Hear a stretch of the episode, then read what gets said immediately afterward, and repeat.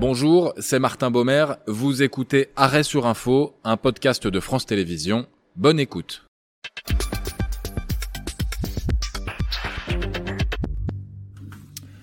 Soyez les bienvenus dans Arrêt sur Info, une demi-heure, trois dates et des experts pour décrypter l'évolution d'une des actualités principales de cette semaine. Émission ce 11 février consacrée à la gestion déjà contestée d'un séisme dévastateur pour la Syrie de Bachar al-Assad et pour la Turquie de Recep Tayyip Erdogan. À 4h17 du matin, nous avons été secoués par la plus grande catastrophe depuis un siècle.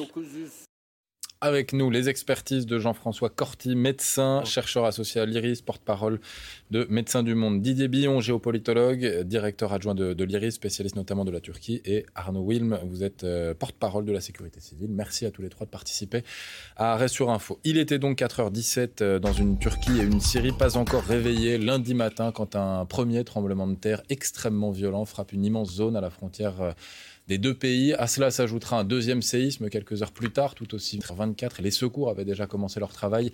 Plusieurs milliers de bâtiments sont détruits en seulement, regardez les, images, en seulement quelques secondes. C'est bien prononcé, Wilm. C'est ça.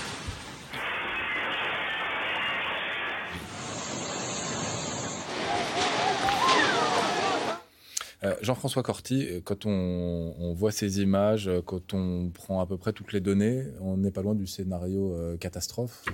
Tout est réuni pour le scénario catastrophe. Ah oui, c'est une ampleur incroyable, hein. un, séisme qui a eu lieu en deux temps, comme vous l'avez rappelé, avec une caractéristique, il a été intervenu la nuit pour la première secousse, donc au moment où tout le monde dormait, sur un territoire très vaste entre le sud de la Turquie et le nord de la Syrie. Euh, et puis hein, dans des conditions météorologiques qui sont très difficiles, donc tout, un tas de déterminants qui vont euh, aggraver euh, le pronostic. Et déjà, on voit au quotidien les chiffres de morts augmenter et probablement que ces chiffres vont encore être plus importants dans les jours qui viennent. On savait tout de suite que ce serait plusieurs dizaines de milliers de morts. Alors, l'intensité aussi, bien sûr, de la secousse était, majeure hein, euh, dans un pays où euh, habituellement on sait que ces tremblements de terre sont réels. Euh, de fait, il y a eu d'emblée beaucoup de morts et dans un contexte aussi où les habitations sont en dur. Dans certains pays, je me rappelle le tremblement de terre de Bam en Iran, il y a eu beaucoup d'habitations en terre, il y a eu soit beaucoup de morts et relativement peu de, de blessés. Là, on est sur des habitations en dur, en béton. Donc, euh, ce qu'on voit d'emblée, c'est des morts, beaucoup de blessés, euh, beaucoup de blessés à, type de, compression de membres, euh, qui vont avoir besoin de soins chirurgicaux, qui vont avoir besoin mm. de, dialyse notamment, de, ah un enjeu majeur, notamment pour l'immédiat, mais aussi pour la suite. Voilà, sur ce qui relève aussi de la mise à l'abri et de la distribution de couverture, d'alimentation aussi pour les gens qui ont tout perdu. Arnaud Wilm, dans les dans ce type d'événement, on meurt surtout euh, sous des, gravats d'immeubles. Monsieur l'a rappelé, on peut, vous pouvez effectivement perdre la vie euh, parce que vous êtes euh, comprimé sous, des charges. Et puis surtout, bah, ce qui va entraîner la, mort, c'est le temps à l'isolement, sans nutrition, sans, sans, eau. Et effectivement, au bout de 72 heures, les chances de survie s'amenuisent. Et effectivement, on arrive maintenant dans les, la, période où les personnes qu'on retrouve sont, des miraculés. Hum, c'est pour ça qu'on engage immédiatement euh, une course contre la montre alors effectivement, dès que le, tremblement de terre s'est produit, quelques heures après, la Turquie a sollicité euh, l'assistance internationale et la France a apporté une, proposé une réponse de haut niveau avec des spécialistes qui sont partis euh, avant 24 heures, qui étaient déjà sur place à pied d'œuvre au, bout du premier jour pour trouver dans les premières heures un maximum de victimes dans les premières minutes, euh, comment ça se passe? On imagine que ce sont les secouristes turcs qui interviennent ou syriens euh, selon la, zone Oui, évidemment, ce sont les équipes euh, locales, aidées aussi par la population, parce qu'il y a eu évidemment beaucoup d'émotions, de, colère aussi. toute la population est à pied d'œuvre pour enlever les décombres et trouver les victimes les plus facilement accessibles. Ensuite, l'intérêt des équipes que l'on envoie à nous, c'est d'apporter une assistance technique pour aller chercher des victimes plus difficilement accessibles en utilisant des méthodes euh, très particulières. Euh, Didier Billon, pour bien comprendre un peu, euh, et la Turquie et, la Syrie sont armés, entre guillemets, au niveau secourisme pour intervenir vite, comme ça, dans ce type de, drame bah, Nous avons deux cas très très différents. Hmm. C'est que vous avez en Turquie un État qui fonctionne, qui est doté d'appareils de secours, d'équipes de secours, qui ont déjà une certaine expérience, alors, indépendamment du fait des critiques qui ont commencé à surgir, mais la machine est rodée. C'est pas le cas de la Syrie. La Syrie est un pays martyr, plus de dix ans de guerre civile, et notamment le nord de la Syrie, j'y insiste toujours, c'est une zone qui géopolitiquement est divisée en quatre entités, si vous voulez. Et il est clair que les entités dites rebelles, qui sont opposées au pouvoir central, ne vont pas bénéficier de quelconque aide ou avant longtemps. Donc on est dans deux situations. Pour ce qui est de l'aide urgente, en tout cas, c'est sûr qu'en dehors de la solidarité, pour la Syrie, c'est... Il n'y aura, aura, quasiment rien, je le crains.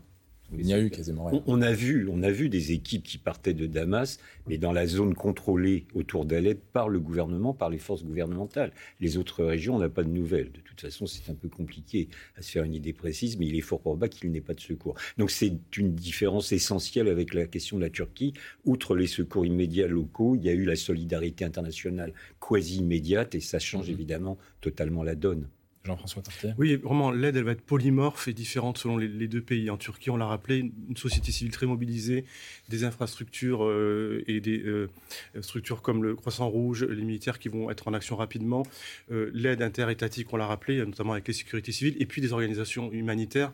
Médecins du Monde, par exemple, est déjà était déjà prépositionné hmm. avec des équipes pour intervenir dans le conflit syrien. Et d'ailleurs, Médecins du Monde a, perdu des membres de son équipe ah dans, ce, dans, ce, dans ce drame.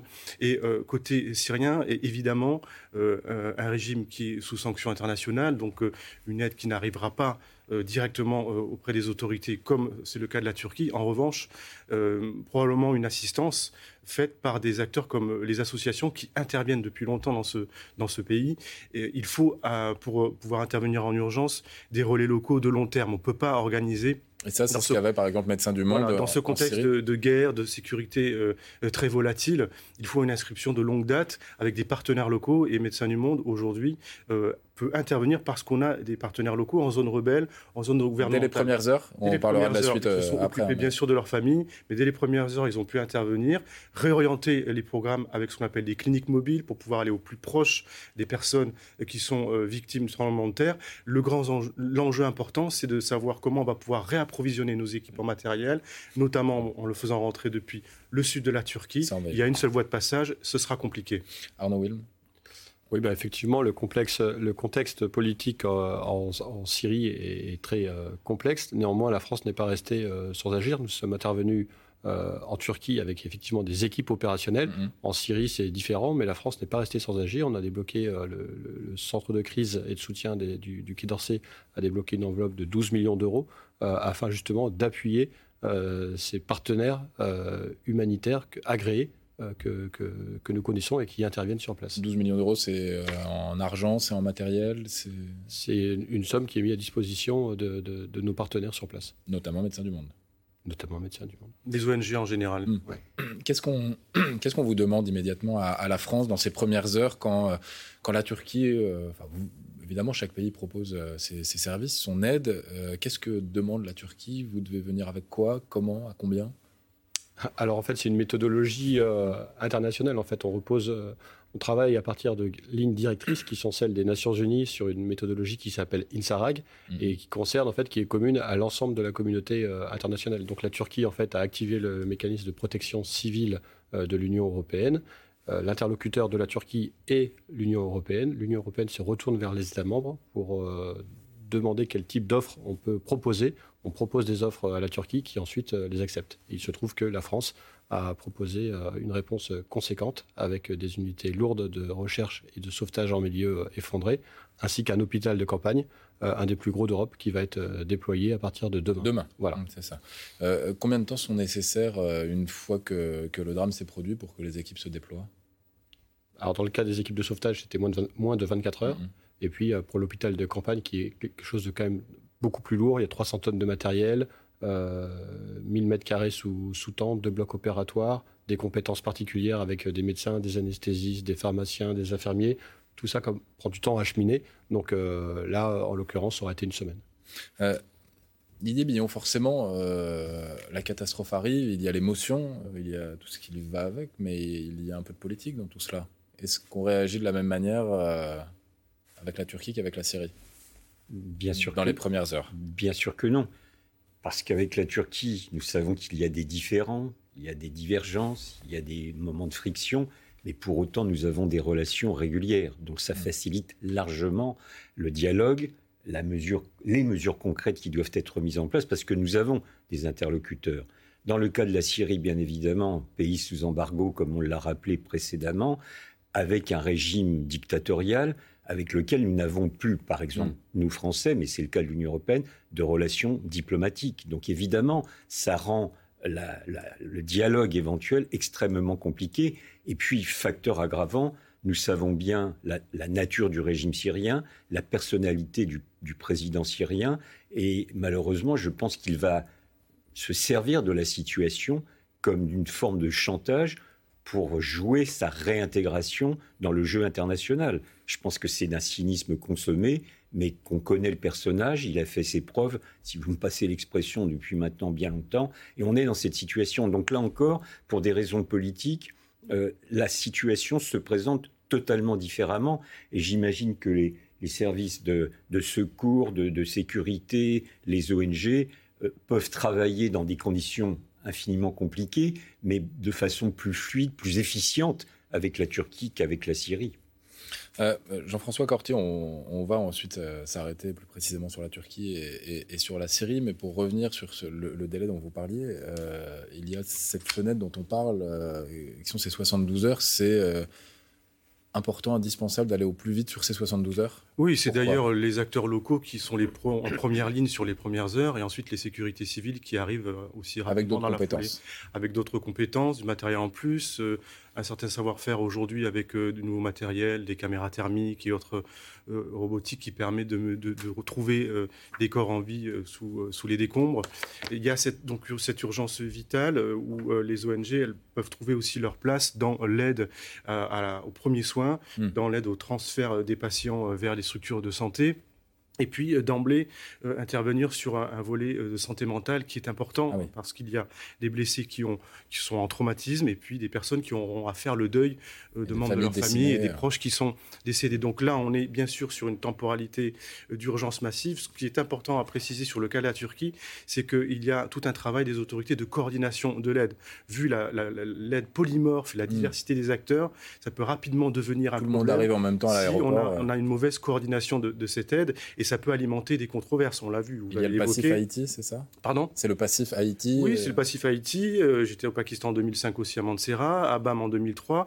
Euh, au deuxième ou troisième jour, vous avez classiquement des controverses qui émergent sur mm. euh, une aide qui est trop tardive, une aide qui est détournée. Donc ça, c'est un facteur mm. politique important dans un contexte de surcroît en Turquie où vous avez une échéance électorale interne euh, proche, où euh, on a un pays qui est dans un jeu diplomatique aujourd'hui important vis-à-vis de la guerre en, Ukraine, et puis de l'autre côté, un contexte syrien où un, État est sous sanction, essaie de trouver des fenêtres pour peut-être se remettre dans le jeu, dans un contexte où vous avez une population civile qui est déjà très impactée par la guerre dans le nord de la Syrie, vous avez des millions de déplacés internes, un système de santé qui a été énormément mm-hmm. affecté. Je rappelle que euh, assassiner des médecins, détruire des hôpitaux fait partie d'une stratégie de guerre totale du régime de Damas, et avec la réémergence de maladies comme le choléra, qui est particulièrement inquiétant parce qu'avec ce tremblement de terre, ça va aggraver l'accès à l'eau et à l'hygiène et donc probablement engendrer une flambée de cette pathologie. Bon, vous me faites une transition parfaite, euh, Jean-François Corti, passer la des, premières heures et alors que les recherches se poursuivent pour euh, sortir, essayer de sortir des survivants des, décombres. Une certaine colère monte du côté de la Turquie. Deux jours après les tremblements de terre, le 8 février, c'est notre deuxième date, le président Recep Tayyip Erdogan est vivement critiqué, c'est assez rare, via les réseaux sociaux, pour sa gestion de la crise, mais aussi pour sa gestion de l'avant-crise, et fait tout aussi rare, il reconnaît des lacunes. Bien sûr, il y a eu des difficultés le premier jour, mais après ça, la situation est revenue sous contrôle dès le deuxième jour. Aujourd'hui, nous arrivons à nous occuper des décombres et nous devrions bientôt commencer à les enlever. On va essayer de décortiquer cette euh, déclaration de Recep Tayyip Erdogan et analyser chaque morceau. Euh, le premier, c'est il y a eu bien sûr des, lacunes. De quoi parle-t-il quand il parle de lacunes, Jean-François Cortier? Probablement des délais d'intervention de certains corps de métier, peut-être l'armée ou d'autres acteurs qui ont probablement mis un peu de temps à se mettre en route. On est quand même dans un contexte où ce pays est extrêmement, euh, entre guillemets, habitué, entraîné à ce genre de contexte. Mais là, vu l'ampleur des destructions l'impact massif dans différents, sur une étendue euh, assez importante de nuit, comme on l'a rappelé, dans des conditions euh, euh, hivernales difficiles, oui, il y a un délai, qui un délai de, de, de l'aide qui, qui, qui, a été observé, qu'on peut comprendre d'une certaine manière. Mm. Je pense que c'est assez mm. difficile d'alimenter une controverse, voilà, mais évidemment, ça va servir aux différentes oppositions, ça va alimenter, on va, on, va, dire, des controverses dans un contexte où, de mon point de vue, l'aide est quand même euh, bien mise en place. Euh, elle arrive régulièrement. Euh, et puis l'aide internationale va renforcer les dispositifs parce qu'ils sont saturés, non pas par manque de compétences, je pense, mais parce que l'étendue des dégâts est vraiment majeure. Alors ce que dit aussi Recep Tayyip c'est qu'il est impossible d'être préparé à un pareil désastre. Est-ce que c'est c'est vrai, Arnaud Wilm? Est-ce que vous, par exemple, en France, vous vous préparez? On est prêt à un tel désastre éventuel? Alors effectivement, on a des, procédures et des méthodologies, on se prépare de la planification euh, pour faire face à ce type de, désastre, même si le risque sismique est quand même euh, moindre euh, en France. Mais il est peut-être en Martinique ou en Guadeloupe. Oui, bien sûr, et on a des plans tout à fait de, réponse opérationnelle adaptées. Alors ce qui concerne la Turquie, les failles sont quand même connues, le risque est connu, anticipé depuis très longtemps et le pays est organisé, prêt à faire face. Maintenant, il faut être très humble devant l'étendue de cette catastrophe. Aucun pays euh, réellement n'aurait mm. pu, euh, en moins de 24 heures, ah euh, être présent sur chaque site d'effondrement. De, voilà, donc la, la situation, nous, en tant que professionnels sur, sur la Turquie, est quand même géré à haut niveau et coordonné et vous, bien organisé. en, étant intervenu avec la sécurité civile, c'est bien géré. On, a vu des images de l'AFAD, qui est la protection civile euh, turque, on les connaît très bien. On travaille avec eux dans des accords de, coopération depuis euh, des années, notamment sur le risque sismique. Hmm. C'est eux qui nous ont pris en compte quand on est arrivé. Ils font pareil avec l'ensemble de la communauté internationale. Enfin, la Turquie est quand même un, un grand pays, structuré, solide, et ce risque a quand même été vraiment anticipé pour le, troisième morceau de la déclaration de Recep Tayyip Erdogan, quand il dit les choses sont désormais reprises en main, Didier Billon, euh, de quoi parle-t-il? Est-ce que les choses sont vraiment reprises en main? Oui. Euh, tout d'abord, cette déclaration de Erdogan, elle vient 24 heures après la déclaration du principal responsable de l'opposition, M. Kilic Daroglu, qui a été le premier à se rendre sur place. Donc il n'y a pas de hasard il n'y a jamais de hasard en politique, et qui donc a fait une déclaration de compassion à l'égard de ses compatriotes, mais qui n'a pu s'empêcher de critiquer. Nous étions mardi, c'est-à-dire un peu plus de 24 heures après le premier tremblement, euh, l'inefficacité gouvernementale. Donc là, c'est la, la réponse du berger à la bergère, et Erdogan ne peut s'empêcher de répondre. Ceci étant posé... Parce qu'il y a des élections dans trois mois. Le 14 mai. Elles sont théoriquement prévues le 14 mai législative et présidentielle. Donc évidemment, nous sommes d'ores et déjà, bien avant le séisme, dans une période de, tension, de polarisation politique, comme souvent en mhm. Turquie. Évidemment, la situation actuelle va être instrumentalisée par l'opposition comme par le gouvernement. C'est assez dérisoire, c'est pitoyable, on peut en penser ce qu'on veut, mais ce sera ainsi, et c'est déjà le cas. Mais l'AKP de Recep Tayyip Erdogan a été créée après le séisme de 99, euh, un, peu sur cette euh, contestation non, de, la gestion du séisme? Oui, parce que ça avait été une gestion avec beaucoup de retard, beaucoup plus que cette fois-ci. Donc il y a eu des progrès en termes opérationnels. Visiblement, je ne suis pas un spécialiste du fait. Et moi, ce qui m'intrigue beaucoup, c'est la, enfin, la position de l'armée parce que beaucoup de spécialistes m'expliquent qu'en réalité, l'institution la plus à même à répondre rapidement, efficacement, parce qu'elle est entraînée, parce qu'elle a du matériel, c'est l'armée. Et là, il y a visiblement eu du côté de l'armée turque une petite période de latence que je ne sais pas expliquer. Donc c'est peut-être aussi cet aspect qu'évoque euh, M. Erdogan. Et je pense qu'il faut que nous fassions attention parce que les réseaux sociaux sont très utiles, mais ils, sont, ils déforment aussi les éléments. Et il y a beaucoup d'échos sur les protestations, mmh. sur le mécontentement. Je pense qu'il n'y a rien de plus humain que les gens sur place considèrent toujours que les secours ne viennent pas assez rapidement. Euh, chacun d'entre nous aurait probablement le même type de réaction. Évidemment, certains l'utilisent politiquement, ce qui ne me paraît pas le plus approprié au vu des enjeux et des défis très concrets de ces jours et de ces heures-ci. Et donc la présidentielle et législative aussi euh, prévue le 14 mai, ça peut coûter quelque chose à Recep Tayyip Erdogan, cette séquence? S'il est prouvé qu'il y a eu de graves déficiences, ça lui coûtera beaucoup de voix probablement, mais nul ne peut le dire aujourd'hui. Et ce que j'entends euh, présentement, c'est que ce n'est pas le cas.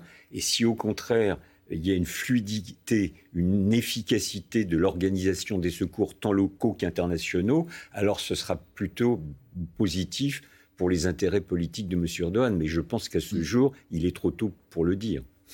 Maintenant, le défi de la Turquie, comme la Syrie, on va y revenir sur la Syrie, mais le défi de la Turquie, c'est d'organiser, réussir à organiser l'après. Euh, tous ceux qui ont été touchés, euh, blessés ou pas, mais qui ont été touchés, qui n'ont plus d'habitation. L'enjeu, c'est donc de répondre aux urgences euh, vitales, on l'a évoqué, et aussi d'inscrire cette aide dans la durée. Parce qu'évidemment, le système de santé va être impacté dans, le sud de, la Turquie, même si j'ai pas de doute sur la capacité des, Turcs à pouvoir faire des ponts aériens pour transférer hmm. les patients vers des autres, les autres hôpitaux du, pays. Mais il faut, va falloir inscrire cette aide dans la durée je pense notamment euh, euh, au programme de santé mentale et de suivi psychologique qui prend plusieurs semaines, voire plusieurs mois. Euh, et puis, tout, on va dire, les problèmes logistiques en lien avec l'hébergement qui ne va pas se résoudre du jour au lendemain. C'est pour ça que voilà, les ONG font un appel à dons comme Médecins du Monde pour pouvoir aider dans l'urgence les populations en Turquie si les autorités le souhaitent, et bien sûr dans le nord de la Syrie, mais souhaitent s'inscrire dans une euh, durée, dans une temporalité qui permette au projet euh, d'être mené à bien jusqu'au bout. C'est ça aussi, Arnaud Wilm, euh, l'enjeu de l'hôpital, le campagne que vous allez déployer à partir de demain, c'est un peu le second rideau Exactement, la, la, phase de l'urgence dans les décombres va, s'éteindre progressivement et puis on va laisser place à une autre euh, phase qui va s'inscrire dans la durée, qui sera une phase euh, sanitaire avant un retour à l'équilibre. C'est une phase qui va durer euh, très longtemps, qu'on va essayer d'accompagner. En tout cas, on propose de l'accompagner notamment par cet hôpital de campagne, mais aussi par d'autres méthodes qui sont proposées, développées autour du, du, Quai d'Orsay. Et puis, Lesquelles, par exemple?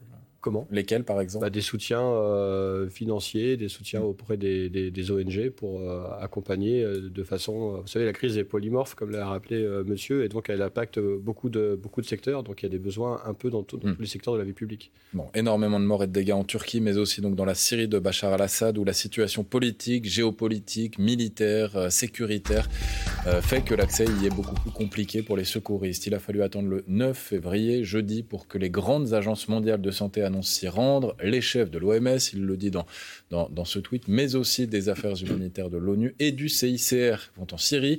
Et une fois sur place, la présidente du comité international de la Croix-Rouge, euh, Mirjana euh, Spoljaric, évoque l'urgence. On l'écoute. Le plus important maintenant, c'est que nous ayons accès à toutes les parties du nord de la Syrie pour aider les personnes qui ont besoin de notre soutien urgent. L'aide humanitaire impartiale ne doit jamais être entravée ni politisée pourquoi Didier Billon, c'est euh, compliqué d'intervenir? Bah, parce que nous le savons, la, Syrie a connu plus de dix ans de guerre civile, que ce pays, euh, je le disais tout à l'heure, est un pays martyr, euh, au sein duquel les, comment dire, les besoins sociaux ne sont pas satisfaits, les plus élémentaires, que ce soit au niveau des structures médicales, que ce soit au niveau des structures éducatives, que ce soit au niveau de l'économie. Rappelons quand même que plus de euh, presque 10 millions de Syriens sont soit sortis du pays, soit sont déplacés avec des villes qui ont été totalement détruites ou partiellement. on ne va pas aujourd'hui à Damas comme ça avec un billet d'avion pour euh, avec 40 ah. tonnes de matériel? Ça c'est sûr, on peut tout du moins aller à Damas avec 40 tonnes de matériel. Ça, ça doit pas être le plus compliqué, mais c'est la question, c'est l'étape suivante qui est importante. C'est-à-dire que y compris les routes, pour la plupart d'entre elles, sont très abîmées, ce qui ne doit pas faciliter le travail euh, des convois se rendant dans les zones euh, sinistrées. Donc on, a ces, aspects objectifs, c'est la, la situation concrète, matérielle, quotidienne euh, du peuple syrien. Et puis, deuxième aspect, mais il a été évoqué, j'entends bien la représentante euh, du Comité international de la Croix-Rouge dire que jamais l'aide humanitaire ne doit être politisée, et c'est une pétition de principe totalement juste, et on ne peut que s'inscrire dans cette logique, sauf que la réalité ne sera pas celle-ci. On, on, sait parfaitement que Bachar el-Assad va instrumentaliser politiquement, va peut-être distiller les autorisations aux équipes de secours pour se rendre dans telle région ou dans telle zone et pas dans d'autres. Par exemple, on a beaucoup parlé de la région d'Idlib. La région d'Idlib, c'est au nord-ouest de la Syrie, dont une partie a été affectée par le tremblement de terre. Et nous savons que pour des raisons euh, complexes, une partie de ceux qui étaient présentés comme des djihadistes gèrent cette province. C'est eux qui sont à la tête de cette province, qui possèdent à peu près 3 millions de déplacés. Mais il est évident, à mon avis, malheureusement, c'est totalement déplorable, mais que les secours n'iront que très peu en direction de cette région, parce que Bachar el-Assad a profité de cette situation pour étrangler encore un peu plus cette région et espère-t-il la, faire tomber Voilà la situation. On va l'écouter, on parlait de, politisation, on va l'écouter justement la, Bachar al-Assad. Il était hier euh, en, visite dans un hôpital d'Alep, Alep particulièrement touché, et il a justement accusé les Occidentaux de politiser cette aide humanitaire. Les Occidentaux donnent la priorité à la politique sur la situation humanitaire. C'est mauvais de prioriser une situation sur une autre tant que les deux existent. Euh, Arnaud Wilm, sans vous demander de faire de géopolitique, évidemment, euh, si demain on vous demande, vous, euh, d'intervenir en Syrie, vous êtes prêt à le faire bah, vous êtes capable. Les sauveteurs n'ont pas de, pas de frontières. Maintenant, on, répond en fait à des demandes d'assistance des pays qui en font la demande et ensuite on intervient dans un cadre international qui est, qui est maîtrisé. Donc effectivement, la situation en Syrie est un peu trop complexe pour qu'on intervienne avec des équipes opérationnelles physiquement. Euh, Jean-François Corti, il, y a la, question des, passages aussi euh, humanitaires, de l'ouverture, parce que souvent l'aide humanitaire vient de Turquie pour ne pas passer par le pouvoir de, Damas, et c'est là aussi que c'est compliqué. Oui, l'enjeu, ça va être, la frontière. L'enjeu, c'est vraiment l'accès aux populations qui en ont le plus besoin dans un contexte qui a été rappelé euh, fragmenté, avec différentes obédiences politiques et des enjeux de sécurité. Je décrypte la carte qu'on voit pendant que vous, vous, parlez. Il y a effectivement les, quatre passages humanitaires qui étaient ouverts au, début, du, voilà, au début du, tremblement de terre, il n'y avait qu'un seul passage par la mmh. porte mmh. Al-Bawa et, euh, et, deux autres qui voilà, Alawa, pardon, et de, deux autres passages qui manifestement ont été ouverts aussi euh, il y a quelques, quelques heures euh, pour permettre l'acheminement du matériel notamment et des ressources humaines. Mais aujourd'hui, ça reste assez compliqué, difficile de pouvoir transférer des patients depuis le nord de la Syrie vers la Turquie si cela est nécessaire. De fait, pour pouvoir travailler aujourd'hui dans ce contexte, il faut une inscription de longue date. Il faut avoir des contacts de terrain, de proximité. Et Médecins du Monde, par exemple, travaille depuis longtemps dans ce secteur euh, du fait de la guerre. Et, donc, nous travaillons avec des partenaires locaux. De confiance. De confiance, avec lesquels euh, nous avons déjà des liens de, travail qui sont euh, solides. bien sûr, ces équipes ont aussi été affectées par le tremblement de terre, mais ils ont d'emblée réorienté leurs opérations pour pouvoir répondre de manière spécifique aux besoins euh, des blessés, tout en assurant la continuité des soins, parce qu'on est dans et un leur propre sécurité, j'imagine. Et leur propre sécurité, parce qu'on est dans un pays où, le système de santé est déjà euh, très affaibli. L'enjeu, ça va être de faire entrer du matériel, de s'inscrire euh, dans la durée, aussi dans, dans l'action, étant entendu, et on l'a rappelé, pour diverses raisons euh, diplomatiques, à part les ONG qui sont sur ce mode de fonctionnement, l'aide euh, internationale sera assez euh, réduite. Et mm. les Occidentaux, les Européens notamment, passeront par ce soft power qui est l'aide humanitaire pour eux. Ça va leur permettre, d'une certaine manière, d'être actifs, on l'a rappelé, au, travers du financement de certaines associations de confiance, mais je doute qu'elles aident directement le gouvernement euh, de Damas pour des raisons euh, à la fois diplomatiques et de manque de confiance sur le fait que cette aide ira vraiment aux populations civiles, peu importe qu'elles soient rebelles ou pas. On est dans un contexte de guerre. Hmm. Le pragmatisme fait qu'il y a une défiance absolue euh, et qu'on est encore dans, dans, des combats entre belligérants et que donc c'est ça qui prévaut malgré tout.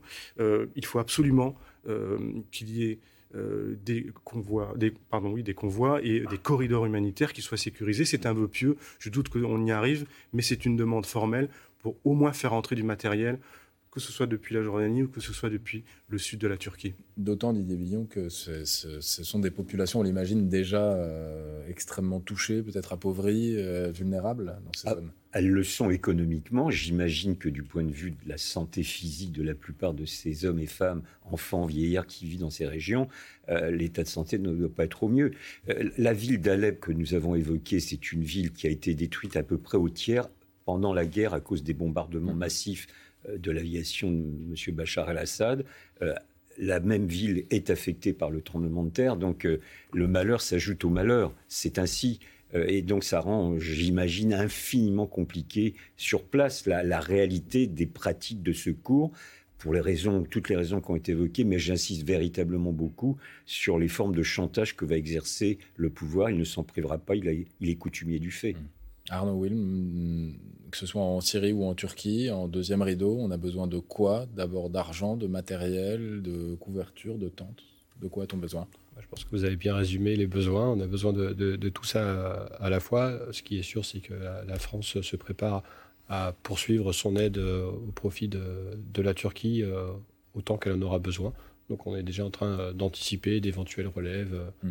Puis on travaille main dans la main avec le Quai d'Orsay, l'Union européenne, pour répondre à ces besoins. Bon, le bilan va continuer de s'alourdir. Il dépasse désormais les, les 24 000 morts. Évidemment, des dizaines de milliers de blessés et plusieurs millions de personnes touchées d'une manière ou d'une autre. On rappelle l'appel aux dons lancé, alors notamment par Médecins du Monde aussi, mais aussi par France Télévisions en partenariat avec la Fondation de France.